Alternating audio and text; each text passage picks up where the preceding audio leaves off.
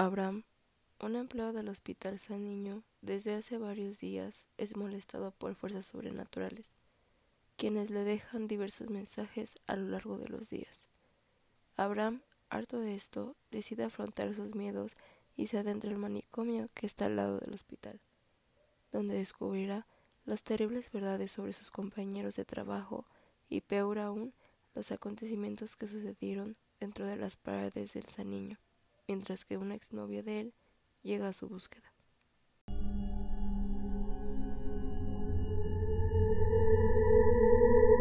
La radio posada sobre la mesa de la luz se encendió. Abraham se levantó de golpe, observando el aparato. La señal se estaba acercando poco a poco. Venían hasta él. Abraham, Abraham, ayúdame, por favor. La voz femenina fue ahogada nuevamente por interferencia estrangulada. ¿Susana? La voz de ella le estaba respondiendo, pero reducida a lo inaudible por lapsos de silencio espantoso. ¿Susana? repitió alterado. Abraham. Se llevó las manos a la cara. Desesperado, arremetió con una patada a la pared. ¿Qué te pasa, desgraciado infeliz? Gritó al aire. ¿Por qué te metes con ella? La voz de la chica volvió a hacerse nítida. Abraham, auxilio. Me tienen. Su voz fue interrumpida abruptamente y reemplazada por la antigua voz de un hombre, como un locutor de radio de los años 30. En el tercer piso. La radio se apagó de golpe. La palabra trampa surcaba su mente una y otra vez. Sin embargo, no tenía caso ir más allá, ni amanecer otro día en el San Niño. Es así, Abraham, porque sabes que no puedes escapar de acá. Nadie puede hacerlo.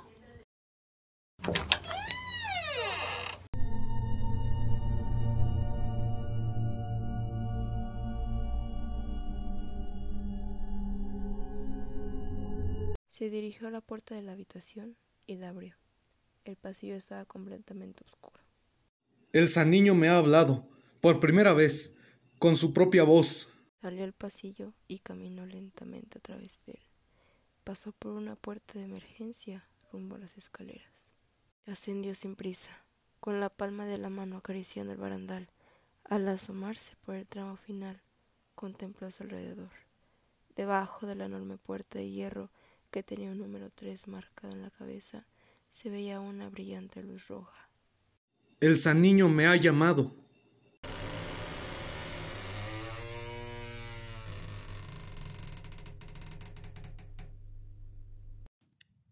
Empujó la puerta, las paredes, las puertas, el techo y los suelos tenían un mimbre orgánico, rojo y movedizo.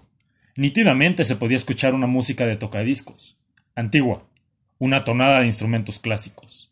Y había voces, muchas voces, pero Abraham solo podía escuchar una a la vez. Se mezclaban en gemidos vivos. Querían que lo escucharan.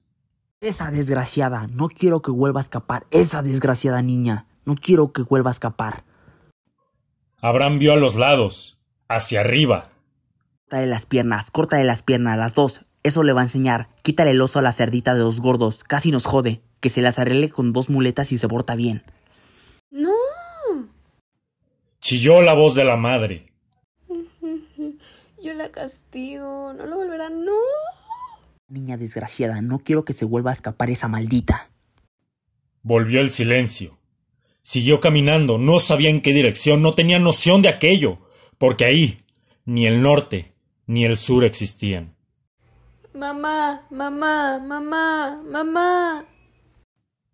Podía sentir las fibras orgánicas palpitando debajo de sus pies descalzos. Cruzó por una habitación que estaba abierta. Abraham vio hacia adentro. No parecía el cuarto de un hospital. Parecía el cuarto de un hotel.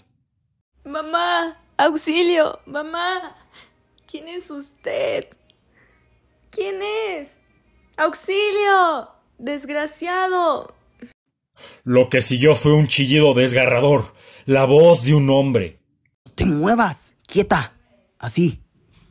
Acá pasan muchas cosas, caballeros. Sabe a jamón, amor. Usted es responsable de todos y cada uno de... Había un hombre colgando con una soga al cuello, con un saco de tela mohosa sobre su cabeza. Escuchaba gemidos de niños, gemidos roncos, como el que haría un animal al que le están arrancando la garganta a pedazos.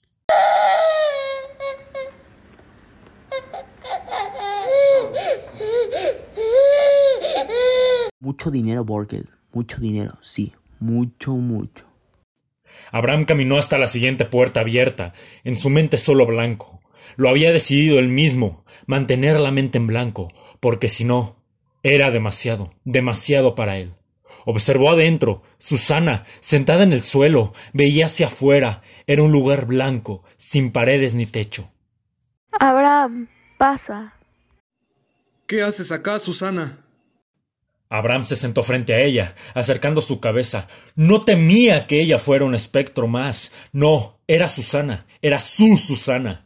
Ella le señaló hacia un costado de la sala. Abraham podía verlos, abajo como en el fondo de un pozo. El doctor presionaba el pecho de Susana deshecha, mientras gritaba. La enfermera sostenía con manos temblorosas la manilla del aparato de electroshock y el electrocardiograma marcaba una línea recta.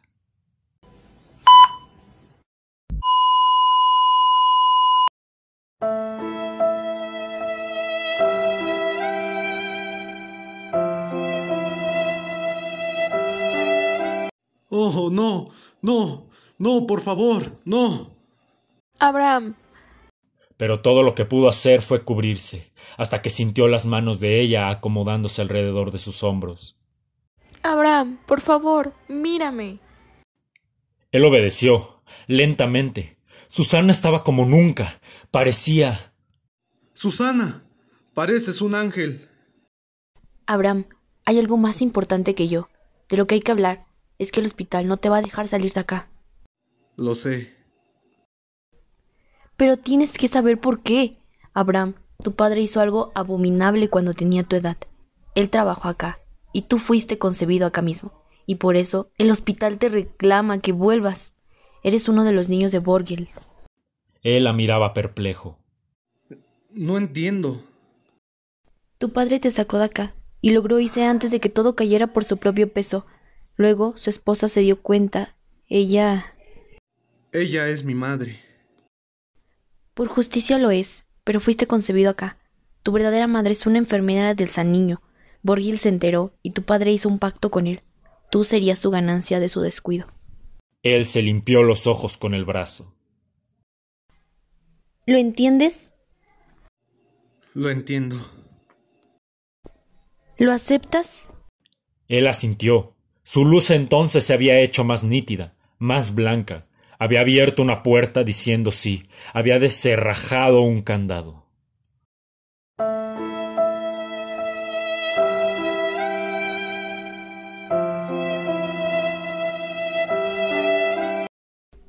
Hizo algo muy malo después. También... Y no quiero escucharlo. Susana, no quiero hablar de él. Quiero hablar contigo.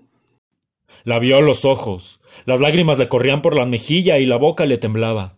Por fin Abraham había descubierto que estaba muy lejos de volverse loco. No hallo palabras para expresar qué tan lejos pudiste llegar en la vida, qué tantos hombres mejores que yo te mereciste, qué tanto amor pudiste encontrar en el camino y qué tan brillante eres como mujer. Gracias por quererme, Susana. Abraham. Ella empezó a llorar. No puedo creer que hayas dado tu vida por mí, y daría el alma por vivir otra vida, solo para darte tanto como tú me diste, pero ahora solo puedo decirte algo. Se mantuvieron la mirada, en silencio. Te amo. Muchas gracias, Abraham. No, gracias a ti. Te amo, muñeca. Te amo más que a nada en el mundo.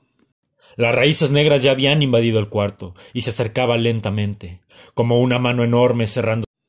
Solo quiero pedirte un favor más en esta vida. ¿Cuál es, Abraham? Abrázame, abrázame mientras todo termina. No quiero que mueras. No importa, Susana. Abrázame. Y ambos se envolvieron en los brazos de otro, separados en lejanos puntos dentro del mismo país. Las vidas de Susana Marceni y Abraham Salgado se apagaron al mismo tiempo.